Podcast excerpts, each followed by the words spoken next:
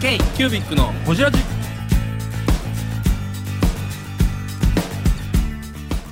K q u b i c のほじラジ。ナビゲーターの k q u b i c 事務局長荒川翔太です。今回 k q u b i c がほじるのは前回に引き続きレッツステーショナリーグッズの福光正史さん。アニメーターズとして過ごしていた時期についての話や文具にこだわり出したきっかけについてなど深く報じっています。どうぞお楽しみに。なるほどな。でまあスクエニに入りましたと。はい、はい。で最初はバイバイトいうたかてですよね。そうですね。えでも時給はちゃんとそのは労働時間分出るんですか？いや、えっ、とね、なんか残業は出ないよみたいな、でも残業しろよっていう環境ではあまあ、今はね、机にはちゃんとしっかりしてるので、あ時代ですよね。ね。入社何年ですか？2000 2002年、2002年入社。2年、3年か。な、今は42です。はい、僕と同い年です。今年、今年43です。あ、一個あいあそうなんですか。い一個違い一個違いです。個違い。57年。僕ら同じなんで。あ、そうなんです56年。55年あ55年です。ああ松松岡さん53ぐらいちゃいましたそう上ちょっと上。2個上ぐらい、2個上ぐらいです。そうそうあ大体その松岡ね。今日多分最後は福光になってるわかりましたすいませんいやいや、それは。そこ？こっから、こっからよく分からへん。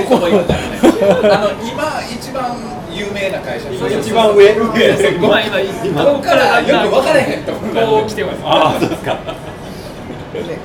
海外に呼ばれ海外に聞かれちゃってるんですよね回し始めた仕事どうなんだ。ああですか？まあ、いや、しんどかった？しんどいですけど、めちゃくちゃ勉強になりました。あやっぱりトップクリエイターが集まってる。まあ、そらそうですね、当時。えちなみに本当にどんな仕事どどういう具体的にどんなこと具体的に言うと、キャラクターを動かす仕事それはなんか CG あのええ 3D ショーなんか 3DCG ソフトでキャラクターをこう動かしているそれその関節を。関節を動かすとか。レバーはこっち向いたらこのピクセルこんだけ動かすみたいな設定をずっと詰めていくみたいな。そうそうっていうことですよ時ね間軸に対してこうキャラアニメーションモーションキャプチャーは当時あったんですけどまだそこまで使える。全部えちなみにそのソフトはその関節だけを動かしていく。どんな？かえーとすべすべてをこう動かせる。骨を自分で入れていけばその分だけ動かせる、まあ、今も今の CG ソフトも全部そうそのちなみに時間軸ってどういう時間単位で？あのアニメーションとかだったらさ1フレーム1フレームに対して20 29点。24アメリカ29点。何分はい。それ実際やってる60フレームでやる。うん1秒間60フレームもう1秒間。に対して60個のプログラムを作っていくってことっていうんですけど、たえーっとね、感覚的には1秒、2秒、キーをその間ををつなげていく。保管して、この動きおかしいと思ったら保管していく。それってその人の動きとか、はい関節の動きとかそういうのを研究するそうなんです。だからアニメーターって街歩いてる人をじーっと見ちゃうんですよ。ああ、職業用だ。で傘持ってる人が信号で待ってるじゃないですか。どういう待ち方してんだろう。体重のかかり方とでおじか。さんとお姉さんはじゃあ立ち方が違う。んです。浮気もそうなんですよ。めちゃくちゃキモいですよカットしませんからね。ひどい言い方をしてますけど。人アニメーター。は人間動力学間動力学へえこう立ち上がるとするじゃないですか。は今ついたじゃないですか。いはい上がるじゃないですか。左に傾いてるじゃないですかこれここに重心があるから、でこういうのを見ちゃう。それ1秒間でどう動いていくかを全部小回りで見ていくここう止めたんだっていう。でも確かにそれが違和感があったらいざ作品見た時に何下手くそってなっちゃうんですよね。海外の今の映画のアニメーターとかこういう動き全部や分かった上でしかも自分なりにこう表現できた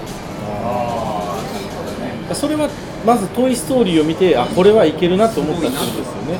えでえスクエニを選んだのは何やったんですか？なんまあいっぱいありますよね。ね。当時。で受かったのが救いだったんですああなるほどなるほど。そういうことか。でスクエニは実実際2年ちょっとしかいない。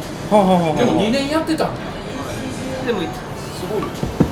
ちょっとかっ飛ばしちゃいます。はい。スクエニって海外の案件の会社、ここここはもう実際そんな話すことはない。なるほどなるほど。この後にセガにえ？セガが一番長い。んえ？へえセガで十何年もいたんですか？セガもやっぱりアニメーションクリエイターとして。そうです何作ったんですえっ、とさタイトルで言うと「ソニック・ザ・ヘッジホー。おグ」「竜が如く」うんとかあ龍が如く。初音ミクとあか「サカツク」とか。え？あサカツクねセガ。セガなんですあすごいねセガはい東の海にでございます。おめでとうございます初音ミクあたりからちょっと価値観変わってきますよ価値観というか私は来たことでいいあです。アニメーションと取って取って回してもらいます作品として見るものじゃないじゃないですかレッツステーショナリーグッズの福光です k キュービックのこじらじまずボカロイドはい。やってきてでそこからこうアニメーションになってはい。なんか太蔵さんが喋りだしたら食べていいんですよ。いやいやいやそうですね。聞いてます聞いてますけどね。はい。じゃあ真面目に真面目に。変わってきますよ。ね来ます来ます、だってそれを語があっての動きじゃないから。ここに気づいてるのがすごいです本当に。初でしょ？音。何の話ですか？初音ミク。初音ミクは作り方がそもそも全部違うんですうんうんうんあれはモーションキャプチャーであそこからモーションキャプチャーに出していくモーションキャプチャーの修正をする。じゃあモデルがいてるってこと？モデルというか動きのモデルがいてる。ダンサーさんにキャプチャーしてもらって、はいはいはいはいそのセガのキャプチャースタジオで収録立ち会って撮ったデータを今まで僕らが使ってないソフトをまた一から勉強してそれで修正していく、んだってさあの NHK でやってたあのはいはいはい。そうそう、はいはいはい。はいあれ全部あの役者に演じさせてあ。あの円卓の風景とか、役者に演じさせて見ましたああれ。うん。とどのカメラアングルで撮るかみたいな、うんなんかアニメ作るっていう感覚じゃなくて、うんうんうんうん。なんかまた違う見せ方やそうですよね。そう、ん。ああいうことをやっぱ常に試行錯誤したのがもう僕らっていう。かセガでやってたの、へえ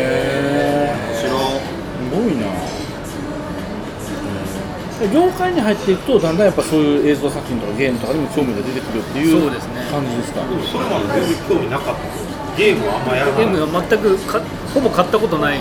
え黄金世代ですか我々なんて言うたらスーファミとともに育った世代でしょスー本来は。ファミはなんかもさすがに持ってましたけど、でもサッカーやってましたもんね。はい、もうあんまやったことないし、買う側とそう。いやほんまや。上流や。上流ほんまに。ファイナルファンタジーも作ってたくせにやったことないんですえー、だって2002になって本当 FF10 とか出てすごい社会現象になった時ですよね、天天が何なのかわかんない。えサッカーえ当時サッカーー、そっか。本当にわかんない。じゃあサカツクでちょっと戻ってきたぐらいですよねサカツクそうサカツク楽しかった。で すそうか。えー、そうなんや別になんかその映像の中でキャリア積んでいくことに関しては何の不満もなかったっていうかそうですね。楽しくやってきたんですよね、やっぱでも会社大手なんで、はいはいはい。僕らの世代ってやっぱ上が一番詰まってたんですよ。ああー。エエースストライカーが。ちょうど4校上5校上ぐらいが、ーうん。これもう何やっても出世できないぞっていうのがああそういう感じなんですね。それ技術的にも上はすごかった。すごかった。オすごかった揃ってたんだよいやもう普通にすごかったです。下見たらそんなことないんだけど上はとにかくすごくて。そのクリエイターって呼ばクリエイターそうですね。やっぱり部長さんからその下副部長が、ままあ、いわゆる、ま、テレビでいうプロデューサーとかはいはいはい。ディレクターとかそういうところが。そこには行こうそのい行く系はなかった。行くなかったですね。そうなんだそれでなんとなくだその時に僕なんか文房具にはまってたんですよ。えー、それ何年ぐらい？だちょうどドヤ文具ぐらいです。2011急に文房具出てきましたね。本当に。親分の名前がここそう。で出てく急にること自セセガの人が文具を見てたってことでしょ言うたら。それはすごいな仕事でいろんなメモとか取るじゃないですか、はいはい当時やっぱタブレットとかなかったんで、うん。全部手書きで全部メモして。で絵もいっぱい描くし。だはいはい。あそうかアニメーター書きますよね。からやっぱペンとかうん。はある程度どんなファーバーカステルがいいぞとか、はいはいはい。そういうメーカーぐらいは分かってます、で紙もある程度はいいのか使おうって仕事道具ですからね。そうです、うん。ちなみにその時聞いてた文房具なんですか文房具は一番あでもペンペンですかね。そのファーバーカステルとか。えー、ええの使ってた？使ってましたね、いいつもファーバーが多かったです。書きやすかった書きやすかった。使ってて気持ちいいとか、はい。そういうことですよね。ファーバーやって。ええの使ってる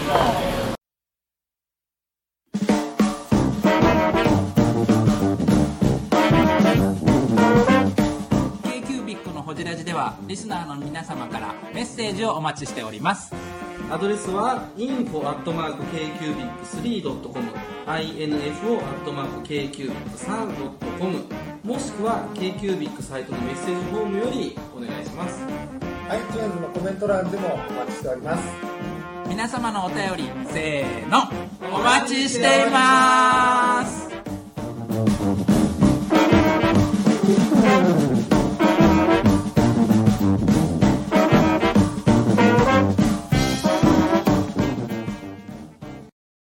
でも2006から8年ぐらいのイメージ。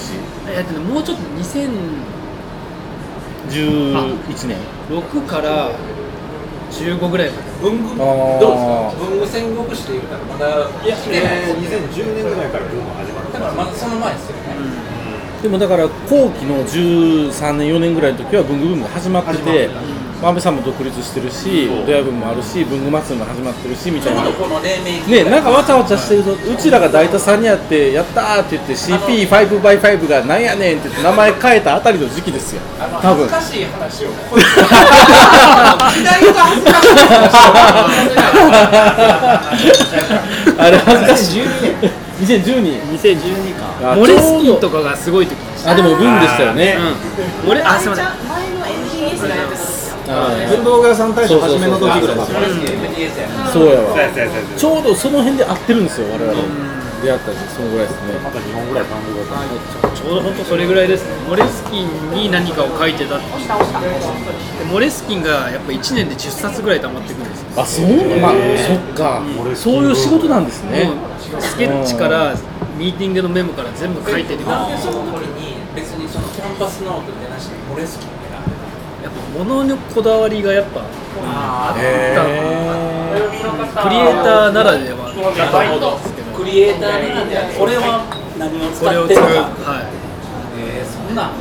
あのプログラマーって何もこだわらないんですよ、デザイナーはこだわるんですよ。あ同じフロアにデザイナーとプログラマーが分かれてる。まあプランナーっていうのがはいはいデザイナーは割とちゃんちゃんとなんか自分らしいものをうん持ってる人が比較的多くてその中で文文房具もその自分の表現の一つで。そうなんです。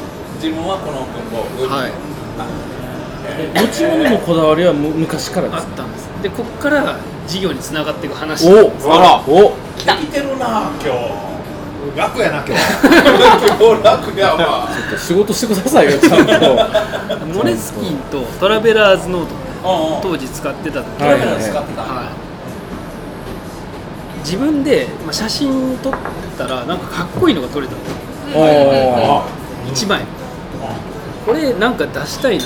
当時インスタもないし。もうそれ何の写真？なんかスマホかカメラかわかんないですけどなんか撮ったら1枚かっこいい写真が撮れえ被写体？たあとのトラベラーズノートとモレスキ。ン自分のノートたちを持自って。分のノートを撮った。でモレスキンとかこんなあった。ん。でうん人モレスキンタワーみたいな今では、はいはい。はいあすいません。あお魚が俺を写真撮ったらめちゃくちゃかっこよくなって。シマージマージになってで誰かに見せたいなと思って写真をはい、ブログをやり始めた。んですはいはいーはい。おそれがー2015年ぐらい。です、ブログは何でやり始めえーと最初ハテナブログです。たハテナブログはいはいもういずれワードプレスに移行するんですけど、はいはいはい。そのブログをやってたら結局なんか自分のもののこだわりが強くて、はい。文具ブログ中心になんかガジェットいろいろレビューするようなブログとか当時流行って文具ブロガーだったんですか？てもともとはそうあそうなんだ。物好き感に目覚めた。そうなんです。物が好きみたいなでそれがそうなんですよ。文具ブログブームの中で、はい。僕のブログって月間36万 PV とか。えすごいめっちゃすごい本当にそうですめっちゃすごい。である種副業になってるアフィリエイト。ああそういうことか。すごっ。本業の収入を追い抜いちゃう。え？そんなに？ええ何本ぐらい出るの？いや まあでもほセガの正社員だったんですよね。そうですセガの正社員の給料を超えたってことですすごい。な。でもで50ぐらい。ブログブログいやえっとねブログプラスアフィリエイトブログとかマックスその4倍ぐらい。ああマックス。です今絶対できないです。そうですよね。じゃああの時バブルですよね時代やな。ついでにすごいな。SEO を勉強したうんり、うん。可能性感じたわけ。そういわゆる Google のアドセンスあのアドセンスから、はいはいはいはい。もう広告まで全部。とにかく勉強した4年5年ぐらい、そしたらゲームよりもそっちの方が詳しくなっちゃえ何歳？うそれ36とか。税金納めてました。収めてました。あよかった。じゃあ喋れるやつ。じゃああでもねそのマックスは1回ぐらい。常にそんなではない。まあまあそうですよね。マックスですよね。えそれそのマックスは何が入ってた？ネタはえっ、とネタはネタえっ、とその文具系じゃないんですね。住宅系の記事。住宅系？僕がちょうどい、あのーセガの給料もらった時に注文住宅を建てましてみんな好きやろな。注文住宅系のネタをずーっとやってたサイトが今もあるんですけど。えー、要は設計から。そうです。えー。それのえー住宅系の案件があってそれがもう結構跳ねてくれてそれが今の、まあ、き起業した資金になってうーんえー、ブングスキーラジオです。ブングスキーラジオ1年以上やってきてます。ブングスキーラジオ、小野さん、どんなラジオですか？えーと、二人がボソボソ話して、一人がハキハキ喋るラジオですね。高橋さん。え？何ですかね？用意してませんでした。あー楽しくやってます。聞いてね全然楽しそうじゃない。いいんじゃないですか？これはこれで。そうか。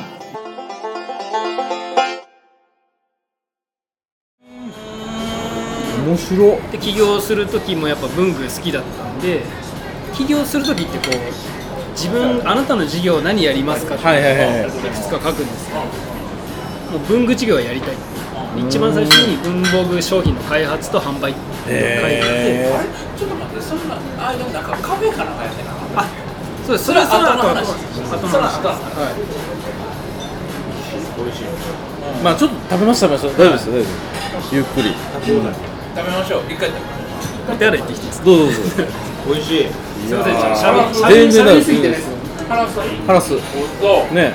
宮城のいやー面白いなすごいな。これは美味しい人生経験というかその人生波乱万丈感すごい。な、でもさこの前長さんのイベントで福光さんバリバリ売れてた。よ売れてた。うん。だって福光さんさあのレッツノートえ？レッツステーショナリあレッツステーショナリーーうん。1 8 0 0 7 8 0ですね上代あれね、うん。それみんな買っていくやん買っていきますね。だから今まであの世界観なかったもんね。あのーそう。あの機能があるのにチープじゃないんですよ。だからそう。透明ってチープなイメージあるじゃないですか。どうしても、ね。どうしてもね。でそれがそれを感じさせないなんていうのかな。あのーうクオリティがー高い。ん。色も変化しないしね。そう。で今透明のやつ流行ってるのペンケースも。ペンケース多いよね。うん透明流行ってるすごい。それで周りに皮が張っててで経年劣化ちゃんとするやん。皮のとこね。うん。皮の方が。うん。いいエイジングしていくでそれはないから、うん。だからあのあの素材使ってんのに使っていく楽しみを。うん。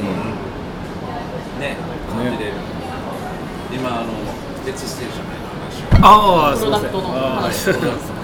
ただ褒めてただけです。大丈夫。悪口は言ってないんで大丈夫です。ね。ちょっと食べてください魚とか。うん、食べ食べまし。ちょっとゆっくり。うん。親も影響力すごいじゃん。そすごいですね。ね知らんところで。びっくりしました。こんなん。とはどうした いや僕ね安倍さんのインタビュー記事とかめちゃくちゃ読んでます。えー、本当です当時なんかか結構覚えてることいっぱい。ペーパーブームクリエイターって呼んでた時代。あああった。ありました。って言うてた時代。ごめんなさい。テレビにもねバンバン出て未来シアターとか出てましたもんね。すごい覚えてるのがは無借金経営をしてるっていう。いはいは記事があって。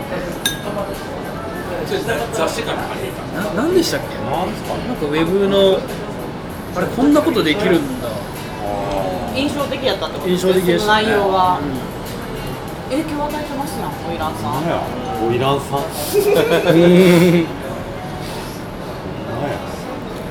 だって安倍さんもなんかある意味今の副あのサブじゃなくって複数の副業の走りなんですよね。人事みたいに。だってあのサラリーマンをしながら別事業をやって軌道に乗ってこれで食っていけると思ったから辞めてるっていう、うん、今の世の中割と推奨されてるじゃないですかその流れって、でも当時はそのなんかサブで何か持ってね。でもさ、えっと、ちょい10年前ぐらいはそういう企業ブームがあった、うん。今ちょっと下火やうね、ん。だからまた次企業ブームに来た時にみんながどう映ってるかっていう、それぞれが。なんか企業ブームってるやろう。副業ブームだうん。今副業ブームあ、これからは副業ブーム給料減ってるから。そうやね、確かに。これからは副業ブームこういう話を残していかなきゃダメですね。そうですよ。僕が安倍さんの話を聞いたみたいな、うん。そうですそうです。本当に。それがホジラジですよね。そうですうん。こちらには多分ね30年後にすごい評価される。遅い。遅い。遅いな。ぁ遅いな。30年僕らもう70です 下手し太蔵さん死んでるかもしれない。いや。いやまあついついて生きてるよ。ちょっと空中に浮く車椅子みたいなやつもう発売されてる。や んちょっと空中浮いてるやそうか、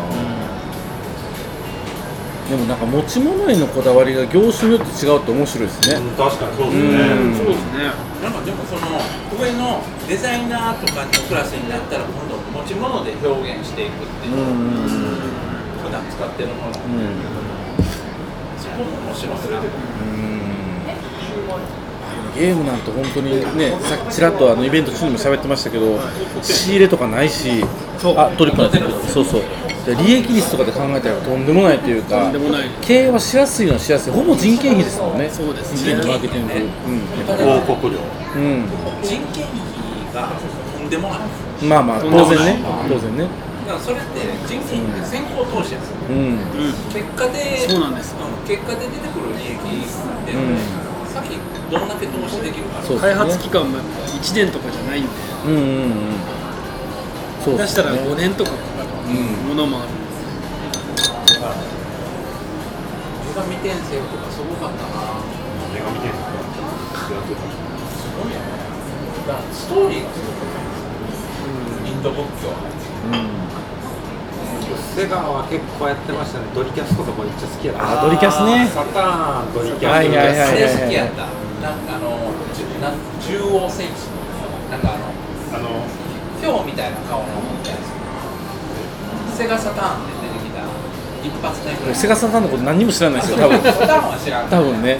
何のプラットフォームで開発してたんですか当時はドリキャスですか？いや PS3 ああそっかそっか。もうだからハードがないのか。ハード飽きないそっか。ほぼ PS3 か。PS3 セガタ三四郎が死んだ時代。死んだ。死んだ。これオフレコですけど k q b i c のホジラジこの番組の提供は山本修行。ロンド工房。レアハウスでお送りしております